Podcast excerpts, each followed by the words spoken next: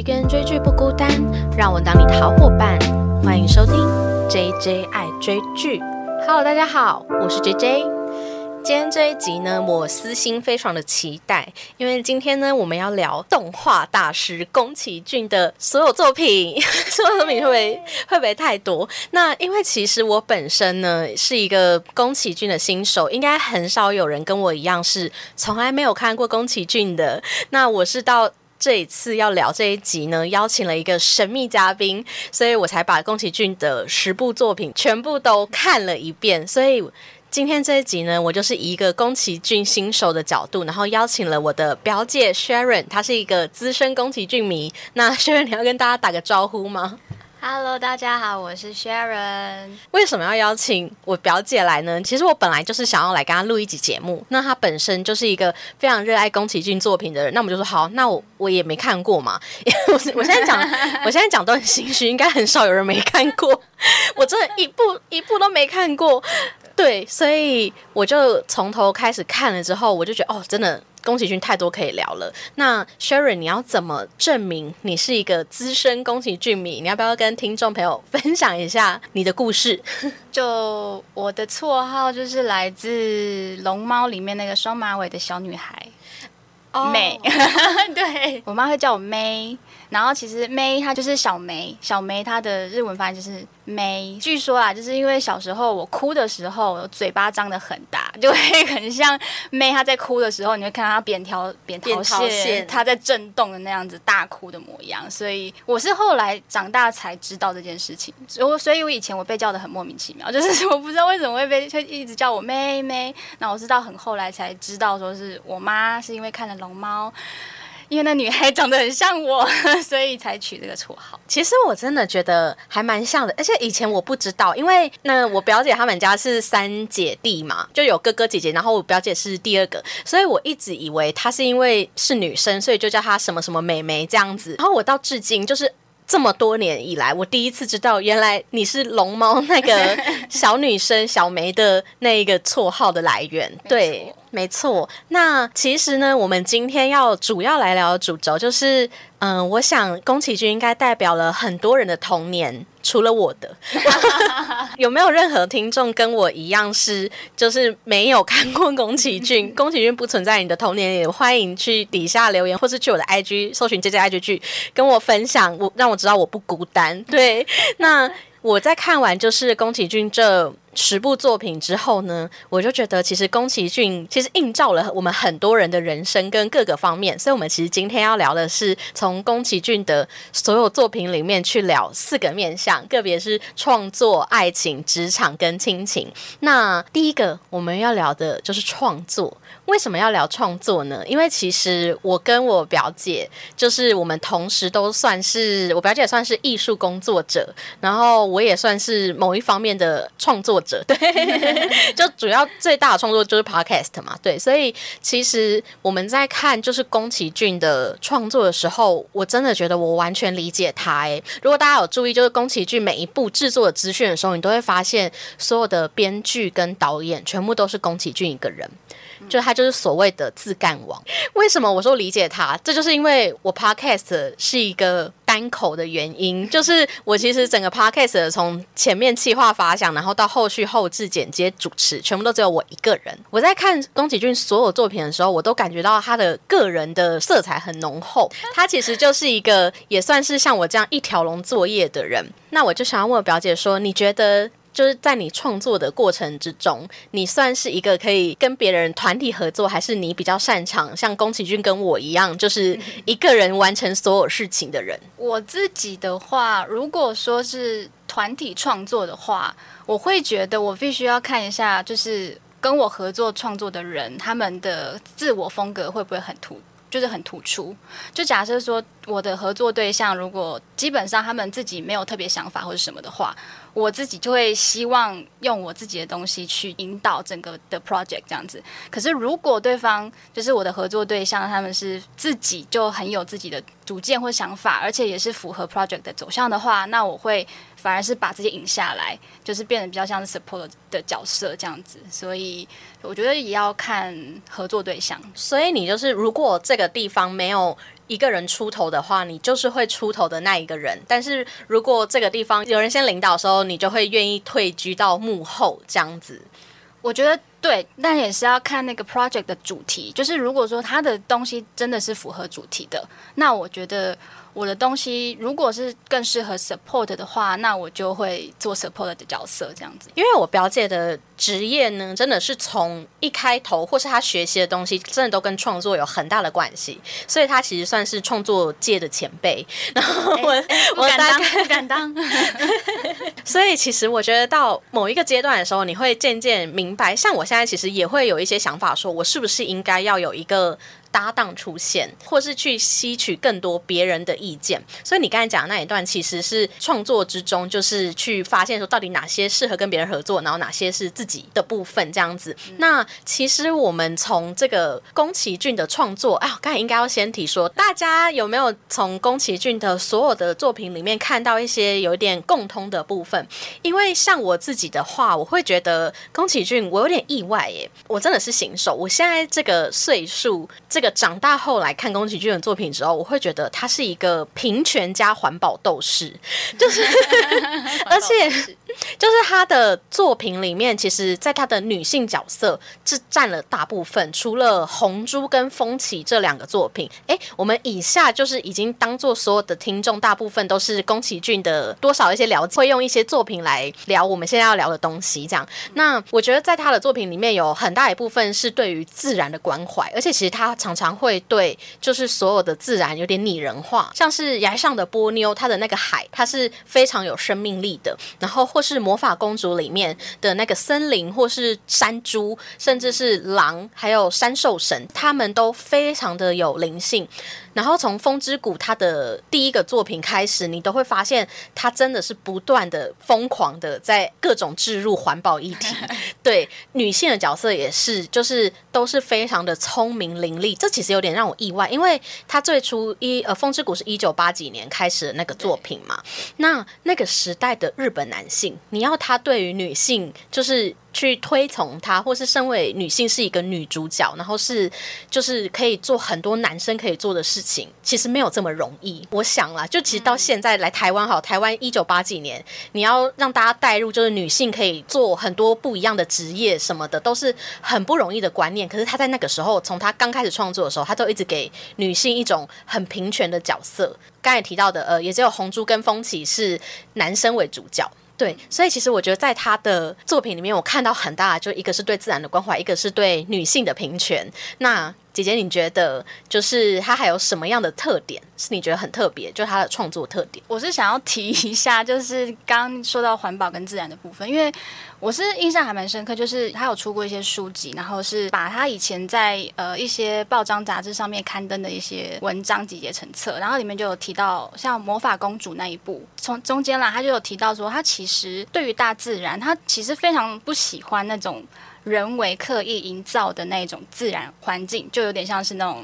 庭园造景。对对对对，日本的庭园造景那一种，因为他觉得那是就是是人已经塞好的那种景色，那种跟你实际的大自然，就是因为实际大自然它是有把很多残酷面都包含进去的。我说的残酷面，就是像你说的那些天灾啦，或是你说的蚊虫，或是一些其实很多都是非被美化的那一面。包含在里面，他其实是对那样的东西是更就是更受吸引的。我觉得他在这一个方面，其实，在魔法公主里面的影响，就是你会看到很多其实都是有些呃血腥的画面。嗯，对，很多人都会质疑说，为什么就是这种血腥的画面会播放出来给小朋友看？可是我觉得一方面来讲，他也是觉得像这样子一个残酷，它也都是包含在现实社会里面。为什么小孩子会看不懂呢？他其实是很相信小朋友，他可以有一天是看得懂这一面，而且他也势必在长大之后会面临到这种社会面的残酷。就是像这些很多小观念、小点，他都会把它融入在作品里面，然后就可以从这些小细节里面去反思，说为什么不可以，或是为什么可以这样子。我觉得你刚才讲这一点，应该就是很多人为什么是从小看着宫崎骏长大，而且还会一再的把他的作品重复的拿出来看，因为你小时候看跟长大看是完全不一样的。因为像我真的就是今年才看，对。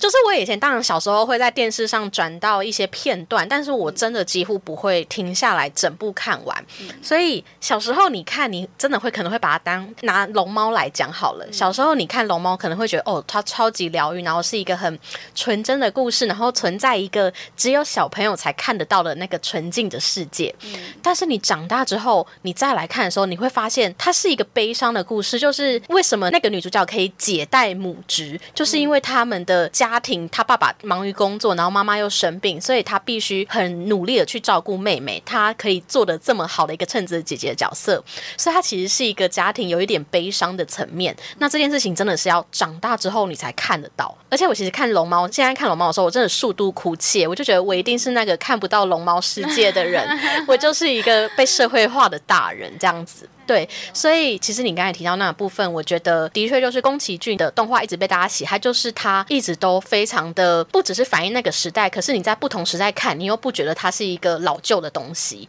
然后你在里面都可以一直从它细微的设计，然后去感受每一个主角跟你有共鸣的地方。就是我觉得还有很多都是他借由动画这个媒介，去将一些很细小、非常细小的情感传达出来。他的动画里面非常重要特色。吧，因为在西方世界的动画，呃，就是我觉得应该是说，不只是西方了，你要说亚洲其他中国，就是其他的动画，他们在诠释就是一些小细节的情感的时候。有时候真的是算逊色于宫崎骏，当然，当然，就是每每一个人有每一个人的看法是没错。只是我觉得，因为宫崎骏他的那个独特的方式，就是他可以借由身体的一些很细微的器官，例如头发呀，或是呃你的鸡皮疙瘩的那个皮肤的震动等等那种非常小的细节，去去表达我很想你，或是我很爱你，或是我就是那个非常纯粹又强烈的那种情感。然后我觉得像这样的一个模式，其实西方人其实非常多人都会呃怎么讲去参考，或是去模仿，或是去致敬之类的。就是他后续影响很多人，他在做制作动画的时候，在思考要如何去用动画动作，或是呃你要怎么去运镜，然后去表达一个很简单但是却很强烈的一个情感。对。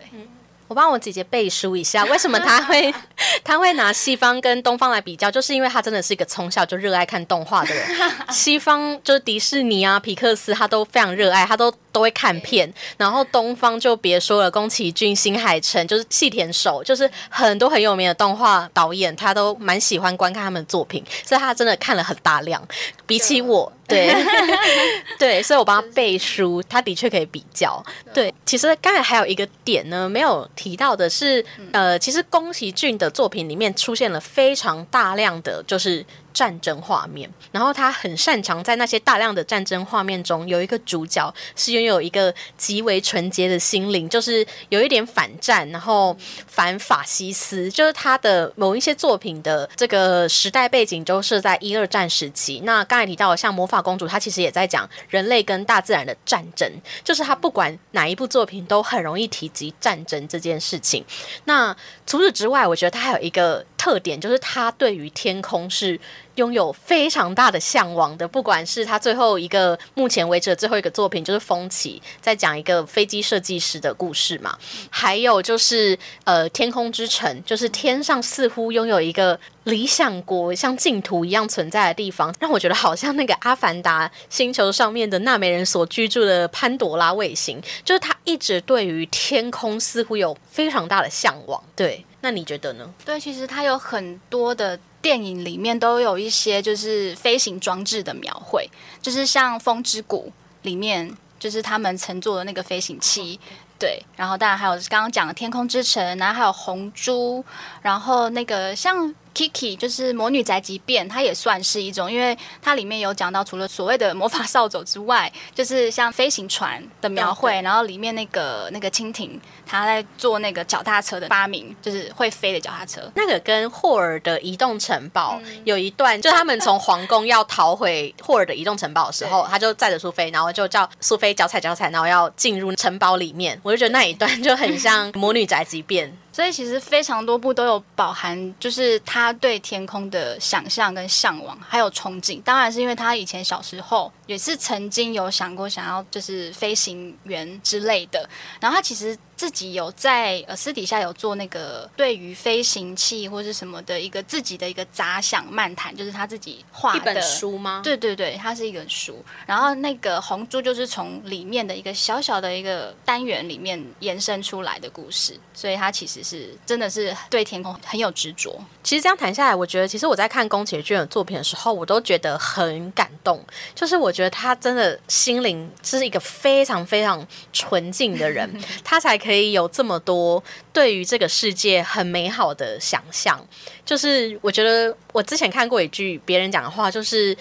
创作是他爱这个世界的一个方式。对，所以其实我在看他作品的时候，然后看那些主角他们是如何的想要去改善这个世界的时候，我都觉得他都要用他的创作来改变每一个正在看他作品的人。嗯，对，尽管你会感觉起来好像有一些是太理想化，但是 实际上就是因为我们太社会化，我们才会觉得这些东西很理想。那后面呢，其实我们在宫崎骏的作品啊，也看到了非常大量的爱情，他的每一部里面呢，都有一个爱情的成分存在，而且他们的爱情都来了。突如其来，爱情，我有下一句话，就是爱情来的太快，就像龙卷风，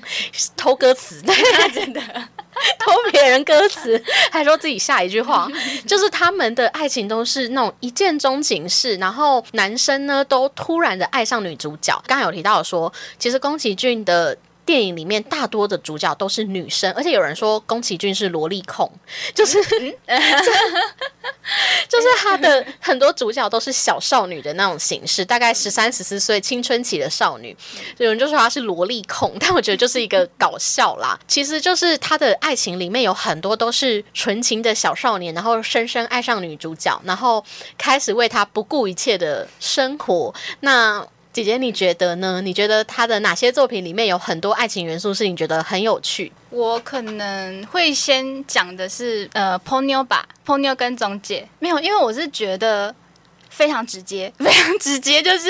Ponyo 看到总姐，他就是。喜欢他就冲上去就拥抱他，然后就是我觉得你可以说他是一个小孩子纯粹的，可是我对我来讲，他就是爱最纯粹的那个能量，而且他就是在浪上那边狂跑，然后就是为了爱，就是不顾一切成为人类，然后在那个浪上奔跑，然后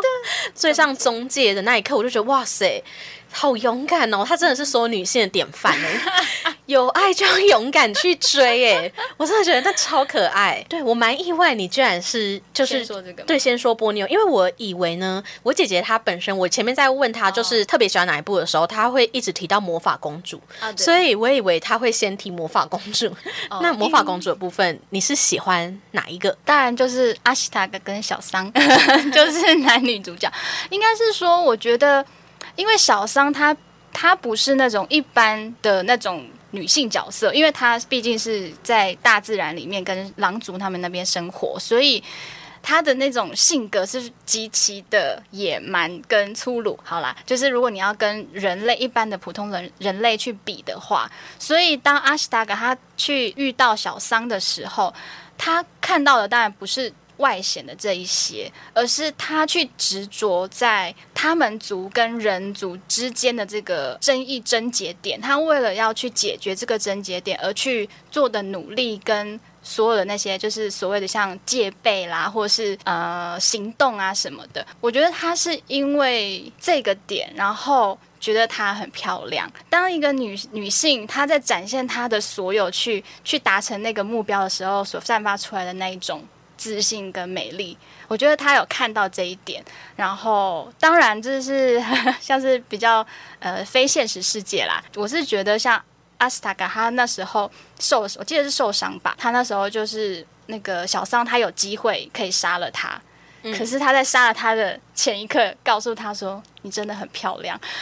真的是撩妹，对不起，就是我觉得那个，当然我是觉得，因为小桑她跟一般的人类女性不同，所以她或许不会下一刻感觉到什么，她只是觉得说你是傻了吗？你是疯了吗？我都要杀你了，你还 你还说我漂亮？但是我觉得当然是人类这样一看，我们就会觉得说，天哪，真的假的？就是他你都要死了，你还在称赞一个人漂亮？但是我就觉得说那个很强烈的那个感觉，就是我会觉得哦，心动。我觉得在宫崎骏的作品里面，他们都非常的勇敢表达爱。像刚才讲的那个波妞，就是小朋友就更直接了。然后你刚才提到的魔法公主，他们就是当然还有很多是人与动物之间的那种爱情关系。那其实这个算是青少年的爱，就是有一点点 害羞，但是还是很勇敢。那其实我觉得在他的作品里面有一个爱情是让我觉得最有趣的。就是霍尔的移动城堡，霍尔的移动城堡正好是我跟我姐姐昨天在重看，然后我们看完的时候想说什么意思？因为霍尔呢，很多人他说他是宫崎骏里面的花美男嘛，那当然我真的觉得他很帅，但是不知道有没有这一部电影的粉丝存在，但我真心觉得就是一个。渣男碰上渣女的故事，为什么这么讲呢？就是有一个说法说，霍尔的前身呢，他为什么荒野女巫会一直缠着他？就是荒野女巫是他的前女友嘛，玩到他的前女友之后，他就对他置之不理，他就一直缠着他。然后后来他就遇到了苏菲，那后来就被苏菲的，就是算是感情打动。那他也说了那一句，刚才提到魔法公主，就是苏菲你好漂亮之类的，就是他的招牌的撩妹的语句都是你好漂亮。看。第一次的时候很心动，看到后面会想说，又来这一句，这样 没有啦。对，然后到了后来，为什么我说是渣男遇上渣女？就是因为苏菲在最后呢，结局居然连亲了三个人，就是霍尔卡西法。稻草人那个邻国王子，我就觉得哇塞，棋逢敌手，难怪 难怪可以收服霍尔。对，收集神奇宝贝，没错，他那一刻真的会让我觉得，在他作品里面算是一个画风批变的一个一个作品。那除此之外呢，其实还有一个就是谈论到，我觉得已经到婚姻层级的，就是风起。其实我觉得风起在他的所有作品里面，其实他要把这个当做他的告别作，真的不是不行。行哎，因为其实有很大一部分你会感觉到《风起》里面的那个主角似乎就是宫崎骏的本人的化身。那他里面跟他太太的那种。感情也很像现实世界中他跟他太太的感觉。那怎么说呢？稍稍提一点点他跟他太太的故事。那网络上关于他家庭的故事其实没有很多，大多都是他跟他儿子，因为他儿子也是做动画的。然后还有他多讨厌他爸爸。对，待会后面 我们后面会有一段会提到，他跟他老婆认识的时候，他老婆是一个大他三岁的女生，叫做太田朱美。而且他老婆其实，在宫崎骏默默无闻的时候，他就是一个很厉害的动画制作师。可是他后来嫁给宫崎。君之后就把重心就比较放在家庭身上。那宫崎骏就像他在《风起》里面演的一样，就是他是一个非常热衷于工作，然后几乎把所有育儿的事情都交给太太的人。那我相信他跟他太太的感情应该跟《风起》里面的婚姻关系有点接近，就是他太太是算是无怨无悔的支持他。可是你也在《风起》里面感受得到。他虽然好像很爱他太太，可是他从来没有放弃过他的事业。他没有办法为了他太太的病情，然后抛下一切去陪伴他太太。他还是致力于他的工作之中。所以，其实这件事情就跟他真实的婚姻状况很接近。可是，我觉得他太太很厉害的事情，他太太在养了两个孩子之后，他还出了一本自传漫画，叫做《吴郎与境界：妈妈的育儿会日记》。他太太虽然就是在丈夫缺席很大的情况下养。了两个孩子，她还是没有放弃自己曾经有过的动画天赋。就她后来出了这个自传漫画，对，所以其实我觉得在宫崎骏的作品里面，除了青少年的恋爱占了很大部分，因为主角大多青少年，但是其实在小朋友恋爱或是婚姻状况都有一点点的揭露。那你觉得呢？你还有什么觉得很有趣的爱情状况吗？是可以稍微提提《神隐少女》，就是，但是我觉得他其实没有非常深刻去琢磨，就是千寻跟白龙之间他们到底是什么样的状态啦。但是我个人是觉得，哎，就是待会也会。也会提到，就是关于职场这方面。但是是我觉得，因为他算是说小时候他其实是掉进河里面，白龙就是那那条河的河神。然后救了他，所以这一个小小的种子一直在他的内心里面。然后直到他想起来啊，原来白龙是是他的时候，两个人之间的那个很羁绊，羁绊，对，就是羁绊。那个羁绊，我觉得很感人。我觉得那一段是不是你的名字有在致敬这一段？因为我在看宫崎骏之前，哦，应该没有人跟我顺序一样，我是先看你的名字，再来看神隐少女的。所以我就觉得哇，这个关于忘记名字这件事情，跟神隐少女是有一些些相似性的。不过新海诚是大师，我想就是致敬吧。对，所以其实我觉得神隐少女的这一段情感真的很特别，而且就是人神恋嘛，河神可以可以人神恋。对啦，其实刚才有提到说我们要用神隐少女来聊职场。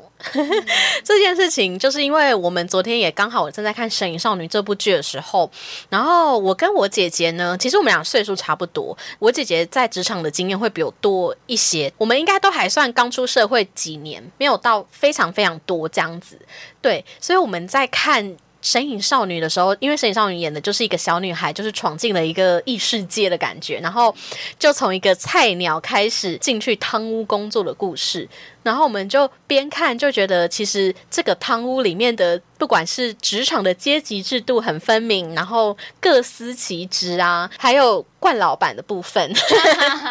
就是汤婆婆。对，所以其实我们可以来聊一下，从神隐少女来看职场的几个面相。那姐姐，你从神隐少女里面有看到什么有趣的职场经验是跟你很相近的吗？我觉得是贵人吧。就是你可以从《身影少女》里面看到她要去面试，好吧，就是要去汤婆婆那一边，要去争取面试工作的这段历程，有许多的贵人帮助，就是。最开始当然就是因为白龙，然后但是后续当白龙没有办法再帮他继续往前进的时候，你会发现还有就是锅炉爷爷啊、小林啊，甚至是汤屋的客人，就是帮他搭电梯上去的那位长得像萝卜的那个 那个很可爱很可爱那位客人，也都是他一路上面的贵人。就是，但是我还是要讲，就是就算有这么多贵人，到最后你还是。得要你自己能够坚持跟坚强的去做你真的渴望要做的事情，就是像她最后，尽管汤婆婆各种威胁，然后说你这么脆弱，然后会把你变成猪吃掉这样，但是她还是坚持她要工作，她就是要达到她的目的。我觉得这一点就是因为刚开始的那些菜鸟，其实很多都是会搞不清楚状况。我好像就是因为要有一个工作，所以就去做，可是。当你真的有个很明确的目标的时候，然后你进去之后，除了说有贵人相助之外，当你明确的有那个目标去好好的去做你的东西的时候，一切都会往前进的非常的快速。然后我觉得这一点就是要说到职场的话，还蛮有共鸣的。我觉得呢，会有这番言论的，通常都是真的是在职场里很认真的人。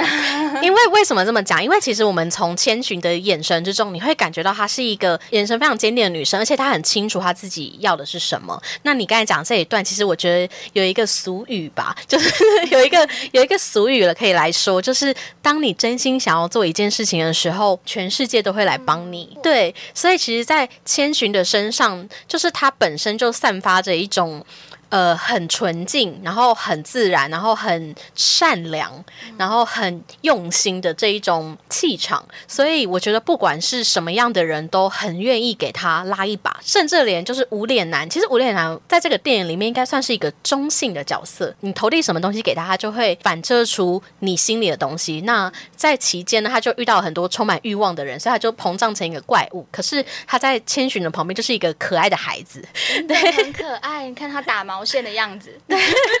然后很像那个奥运的那个跳水选手 Tom Daly，哎，好跟实习，对，很可爱。所以其实我觉得在千寻的身上真的是大家的职场楷模，就是有人可以做到他这么厉害，我是觉得很很了不起。对，那其实刚才有提到的，就是千寻她是一个小女孩的角色，那我觉得这也是为了要强调你要在。做一件事情的时候，你必须有一个很纯净的目标。那其实姐姐她刚才前面我们在聊内容的时候，她有跟我提到《神隐少女》的起源，我觉得你可以分享一下，我觉得蛮有趣的。就是宫崎骏那时候，他是因为看到朋友的小孩。就是朋友的女儿，她就大概十岁左右那个年纪，然后暑假那种时候，他们就会去那个宫崎骏那边的小屋去玩，然后他就会看到女孩们，就是十岁的小女孩们，然后他就会想说，就是他以前的作品可能有为青少年或是某一些年纪的人有做过他们的故事，然后他就想说，哎，如果他的故事主角是十几岁的小女孩的话，那故事会怎么展开呢？然后就是因为这个想法，然后就开始了《生意少女》这个故事的开端，这样子。然后我自己是觉得，呃，小时候看很有共鸣，跟其实到后面再长大一些看，内心那个共鸣，是因为就是我自己个人是很喜欢成长这件事，就是他在描绘千寻。的成长这件事情，你从一开始他搬家，就是他还睡在他爸爸的车上的那个时候，你就可以感受得到，他是一个对事情有点小小厌世吗？就是无精打采，然后又爸爸妈妈说什么都有点懒洋洋的那一种，一般你会看得到十岁小女孩的个性。还有就是他们进到呃那个异世界的时候，他也是非常怯生生的，是躲在妈妈后面，然后甚至是他们他的爸爸妈妈。在吃神明的食物，然后变成猪的时候，他都没有办法，就是很强烈的去阻止些什么事情发生。他就是一个，就感觉像是一个你完全没有能力可以改变世界的一个小女孩。可是当她后面的成长，她进了贪污工作，然后经历了很多像臭水河神事件，然后还有就是无脸男事件等等等，甚至到后来还有能力拯救白龙这件事，就是这整个的过程。我觉得就是你很明显的可以看出他的成长，而且都是一点一滴的改变，就是都是从各种挫折之中慢慢慢慢的到后来，会突然恍然发现，哎，原来他已经是成为这么有。能力跟吸引人的自信的女性了，才短短的几天之内。对，所以说其实刚才总结一句，就是其实，在职场中，你面临了多少的考验，比你待了多长时间可能更重要一些些。对，还有你每一次有没有去勇敢的面临那个挑战。对，那其实你在讲来源的时候，我就内心不禁的在想说。为什么他看了别人的小女孩有这么多的感想，但是对于自己的孩子，哦，我们现在接下来下一个呢，就是要来聊亲情的部分。就是刚才提到的说，其实他跟他的儿子之间也是充满了心结吧。呃，我们在宫崎骏的作品里面，大多都是看到都是女性小朋友的角色嘛。但是在崖上的波妞呢，里面有一个中介的角色，他是一个五岁的男生这样子。然后我在看。崖上的波妞的时候，我就觉得那一段似乎就在描写他跟他家庭之间的关系，就是他就是那个时常在外面跑渔船的爸爸，他的老婆跟儿子常常都被他丢在家里，然后自力更生。他们母子俩呢，都就是过得非常的好，当然也就是会想爸爸。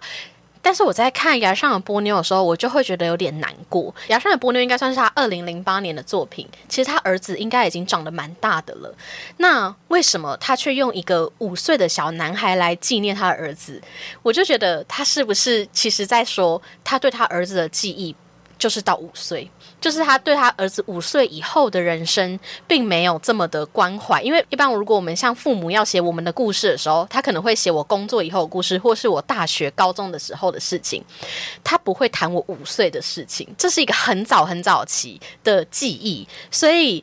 你在这之中，你就可以感觉到他跟他儿子之间的关系其实是非常的 疏远，然后甚至他儿子后来呢，其实是步入他的后尘，就是制作动画。但是他也在访谈之中，就是有提及说，他觉得他儿子是没有动画方面的才能的，他应该要放弃。其实我看到这边，我都觉得真的很难过。但是其实。另一个角度来看，我觉得他的儿子真的很勇敢。因为如果像我爸爸是一个动画大师啊，我可能避免被别人比较，我可能会做别的事情，可能是做扶持我爸爸，或是干脆就做一个完全不相关的产业。因为我相信所有的听众或是我姐姐哈，就是 我相信应该很多人都会看完他儿子的作品之后，自然的联想到跟宫崎骏作品的差异，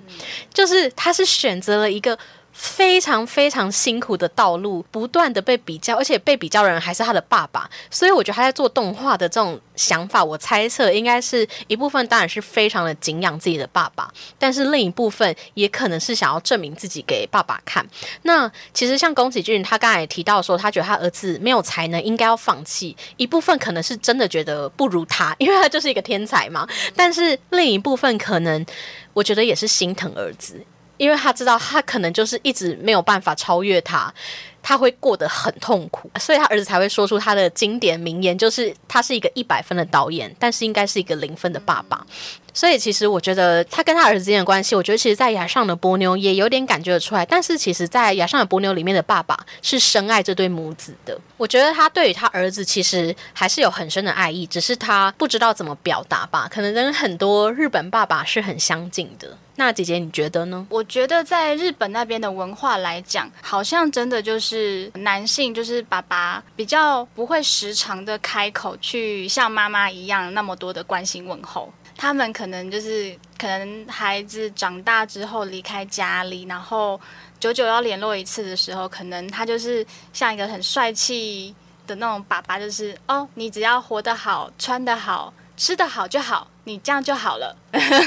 就是我觉我就觉得说，他们其实只要知道说你这个个体还好好的活在这个世上，那就没有问题了。的一种感觉，但其实内心其实其实是深藏很深很深的爱，那他们不会真的就说出口，他们会用一些别的方式去达成他们想要做关心的这个动作。其实这件事情啊，我觉得可以从风起来看。诶，我们一直提到风起跟亚尚的波妞，是感觉像我们真的很爱这两部，就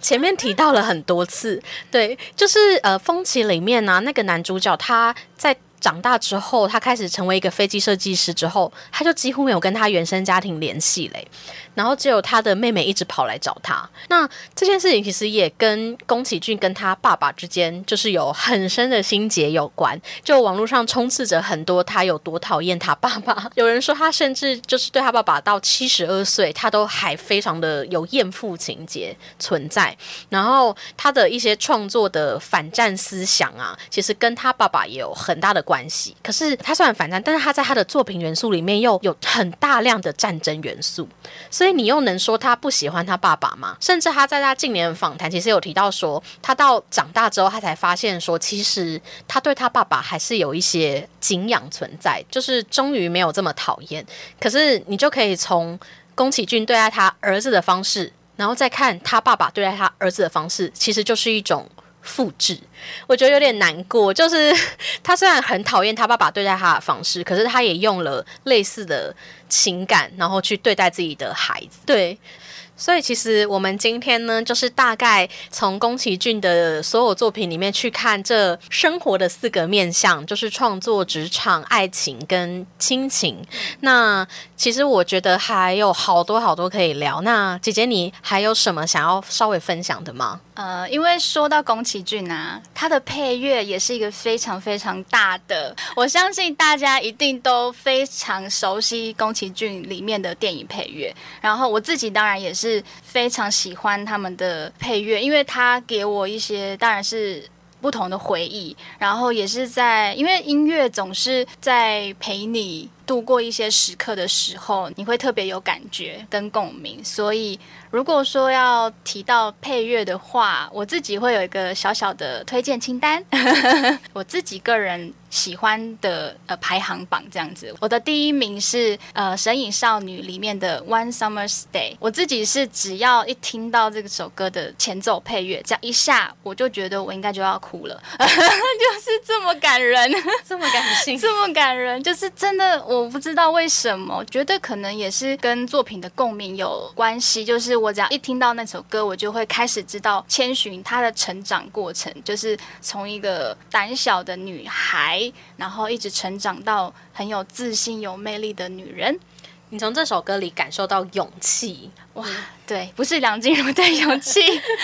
对，就是那一种感觉，而且旋律给我有一点点的悲伤嘛，就是有一点点感叹，但是又不失希望吧。要这么说的话，嗯，对。然后第二名我会给霍尔的移动城堡里面的人生的旋转木马，其实这个原本不是第二名的。那我为什么突然会挑第二名？是因为也是一切很突然，就是我在某一间书店，很老的书店，然后那个书店里面它有放一架钢琴，我在里面走来走去的时候，就突然听到有人去那台钢琴上面弹奏这首歌。我不知道为什么，就是在那一刻，我觉得这首歌好好听，然后就我觉得就是跟就是有点像天时地利人和吧，就是那个感觉就是哇就对了。然后我不知道为什么，我就是听了那首歌，我就觉得哎有点改观，跟我以前听的感觉是不一样的。总之就是一个非常奇怪的理由，然后他就变了我第二名这样子。第三名我会给《魔法公主》里面的桑与阿西达卡这首歌，因为我觉得这首歌有。饱含着那么两个人的爱意，就是我听到那首歌就觉得 Oh my God，就是就会想到他们两个人的互动啊、牵引啊、羁绊啦等等的，就是就听那首歌。当然。我现在讲的这三名就只是纯粹就是跟我自己个人私心 回忆有关系，所以给出的名次。但是我真的要说，像是《风之谷》啊，其实每一首每一部他们的配乐都很好听。我说的很好听有点笼统，但是就是我觉得会震撼人心。就是我个人真的推的话，就是《风之谷》跟《魔法公主》这两部，我是觉得说他们的配乐是走磅礴型的。就是如果你喜欢那种磅礴，然后又又震撼型的话，我会推这两部的配乐。然后如果你喜欢一种温馨情感的话，我觉得《神隐 少女》OK，《神隐少女》OK，然后《魔女的宅急便》也可以。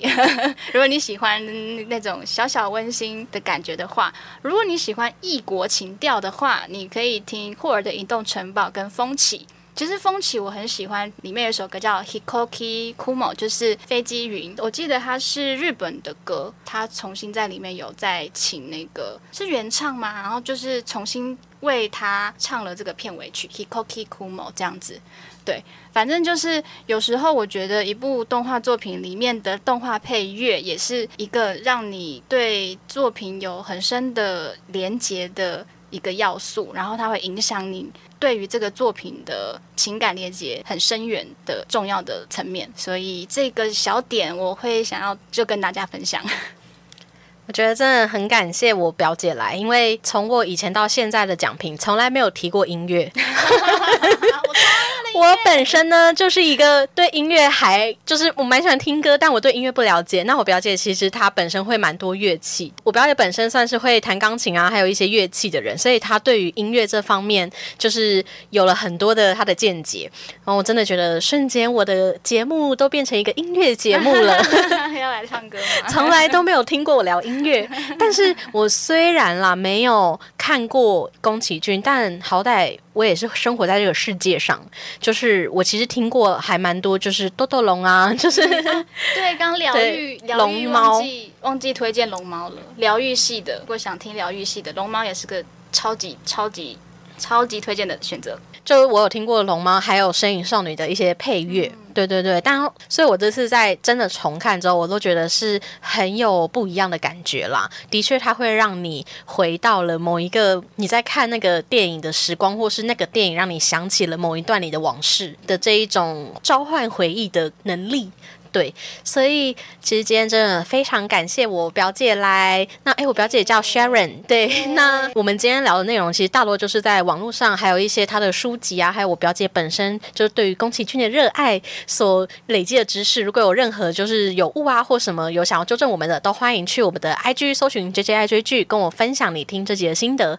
那如果非常喜欢我跟我表姐继续聊的话，因为宫崎骏有真的太多可以聊，那还想要听我们聊的话，那可以在。Apple Podcast 或是 Mr. Box 底下留言给我一些心得评论跟分享。那非常感谢我表姐，你要跟大家说个再见吗？谢谢 JJ 来找我录 Podcast，然后第一集就可以聊到宫崎骏，我觉得很开心。如果大家就是也有想要分享类似的经验的话，我也很欢迎听到。